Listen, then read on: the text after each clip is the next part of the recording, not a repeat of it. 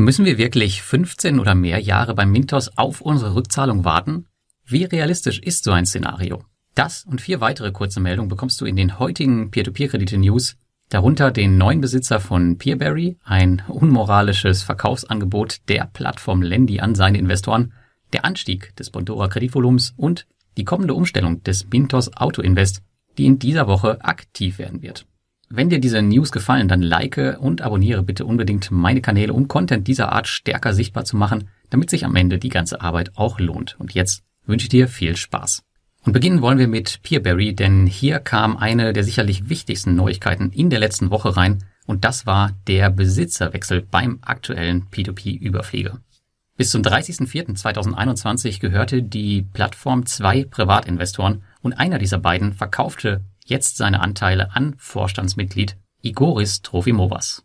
Wenn euch der Name bekannt vorkommt, dann könnte das daran liegen, dass er der Bruder von Andreas Trofimovas ist, mit dem ich während der Corona-Krise schon einmal ein Interview geführt habe. Er ist der CEO der Aventus Group. Mit diesem wohl von langer Hand geplanten Wechsel ist also davon auszugehen, dass die Plattform noch stärker an die Aventus Group gebunden ist, was nicht unbedingt schlecht sein muss. Zudem haben wir nun ein aktives Mitglied des Vorstandes als Teilbesitzer der P2P-Plattform statt einem passiven Privatinvestor. Im Hinblick auf das aktuelle Wachstum von Peerberry ist das sicher nicht die schlechteste Entscheidung, die da vorbereitet wurde. Und eine Nachricht, die sicherlich nur betroffene Investoren von Lendi bewerten können, kursierte in der letzten Woche durch diverse Telegram-Kanäle. Hier wurde wohl mehreren Investoren von offizieller Stelle heraus ein Kaufangebot für ihre quasi ausgefallenen Kredite mit einem 50% Abschlag gemacht. Man sagte, dieses Angebot käme von den Kreditgebern, die diese Kredite ausgegeben haben. Ich bin nicht bei Lendi investiert, aber laut den Informationen, die ich über diese P2P-Plattform habe, stehen jedoch die gleichen Leute hinter der Plattform wie auch den Kreditgebern. Ähnlich wie es auch bei einigen Kreditgebern von Mintos oder Viventor ist. Ich denke nicht, dass wir sowas auf Mintos sehen werden, aber die letzten Mails von Viventor könnten auf ein ähnliches Szenario hinweisen. Denn genau hier beim Kreditgeber Atlantis kam auch so ein Vorschlag, also der Rückkauf von Krediten zu einem rabattierten Marktpreis. Vielleicht schreibst du mir mal in die Kommentare, ob das für dich ein Szenario wäre, was du annehmen würdest. Also würdest du deine Kredite für 50% Abschlag abkaufen, wenn dir dann garantiert wird, dass du deine 50% zurückbekommst und damit wärst du dann aus der Plattform raus? Oder würdest du dir ziemlich verarscht vorkommen? Schreib doch mal deine Antwort unter den Blogartikel oder das Video, wenn du Lust hast.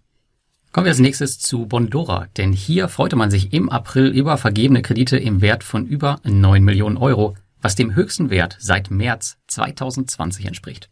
Auch wenn Bondora eine sehr konservative Strategie gefahren ist, statt in der Krise voll anzugreifen, wie es andere getan haben, geht auch hier alles wieder Richtung Normalität, auch wenn ein Stück weit langsamer.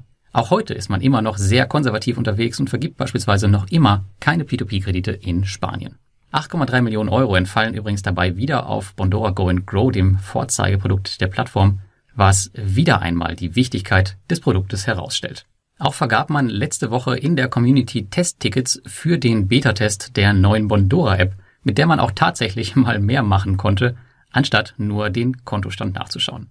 Ich habe hier leider vergessen, Screenshots zu machen, aber auffällig war hierbei, dass der vordefinierte Einzahlbetrag bei Go and Grow bei 800 Euro lag. Vielleicht war die doppelte Höhe des Einzahlbetrags nur Zufall, kann man doch aktuell nur maximal 400 Euro pro Monat investieren. Oder vielleicht ein verstecktes Zeichen, dass das Einzahlungslimit demnächst wieder angepasst wird? Wir werden es sehen. Und damit kommen wir zu Mintos. Und seit letztem Monat schickt man hier seinen Investoren immer eine Übersicht, wie viel Geld im Vormonat von den Kreditgebern zurückgeholt werden konnte. Auch wenn ich diese Transparenz und Übersicht begrüße, wirklich motivierend ist sie nicht. Circa 30 Euro wurden im April zurückgewonnen und im März waren es sogar nur 10 Euro, genauer gesagt 9,95 Euro. Zur Erinnerung, bei einem ausstehenden Kapital von noch circa 2500 Euro. Sind das jetzt schlechte Ausnahmemonate oder eher die Regel? Rechnen wir mal zurück in das letzte Jahr. Als die Krise damals losging, lag ich ungefähr bei dem gleichen Batzen, bei dem ich heute liege, also bei circa 2500 Euro. Mein Peak war bei circa 2600 Euro im August letzten Jahres. Da ich zu diesen Monaten aber noch keine wirklich detaillierten Übersichten hatte, was zurückgekommen ist, nehmen wir hier einfach mal den Schnitt bis heute. Und das würde ca. 12,50 Euro Rückgewinnung pro Monat entsprechen. Der April mit seinen ca. 30 Euro war also eher ein Top-Monat bisher. Wenn es in diesem Tempo weitergeht, dann bräuchte ich für eine vollständige Rückgewinnung, von der ich natürlich eh nicht ausgehe, Aber wenn es so wäre, bräuchte ich dafür knappe 16 Jahre. Ist das so unrealistisch? Schaut man sich den Zahlungsplan beispielsweise von Capital Service an, dann wohl eher nicht. Denn dieser allein war ja schon, ich glaube, auf sechs bis acht Jahre angelegt, was ja schon eine Menge Zeit ist. Und auch wenn wir auf einen Fall schauen, der schon länger her ist, und zwar den Fall Eurocent, der immer noch vor Gericht liegt, ich glaube, auch das ist schon viele, viele Jahre her und passiert ist bis heute nichts. Also die 16 Jahre sind tatsächlich ein durchaus realistisches Szenario.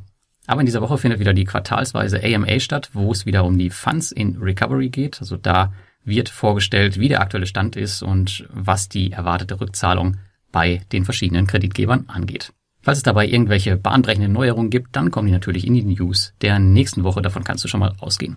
Und noch eine Erinnerung, und zwar findet in dieser Woche die Auto-Invest-Umstellung statt, die Mintos angekündigt hat. Und zwar zwischen dem 10.5., also heute, und dem 14.5. werden alle Auto-Invest-Konfigurationen angepasst, die noch nach dem alten Muster laufen. Worum es bei dieser Umstellung genau geht, hatte ich euch in einer meiner News der vergangenen Wochen schon einmal erklärt. Wenn ihr das nicht mitbekommen habt, dann schaut da bitte einmal rein oder lest euch den entsprechenden Beitrag auf dem Mintos-Blog durch. Der ist auch nochmal im Artikel zu diesen News auf dem Blog verlinkt. Im Groben werden die Auto-Invests wohl auf die neuen Konfigurationen angepasst. Sehr detailreiche Einstellungen können aber eventuell nicht übernommen werden, wenn ich Mintos da richtig verstehe. Also prüft bitte spätestens am Ende der Woche in jedem Fall einmal eure Konfiguration ob noch alles ähnlich aussieht wie vorher und ja, ob euer Investment noch das tut, was es soll. Und das war's für die News in dieser Woche und wir hören uns in diesem Format schon am nächsten Montag wieder.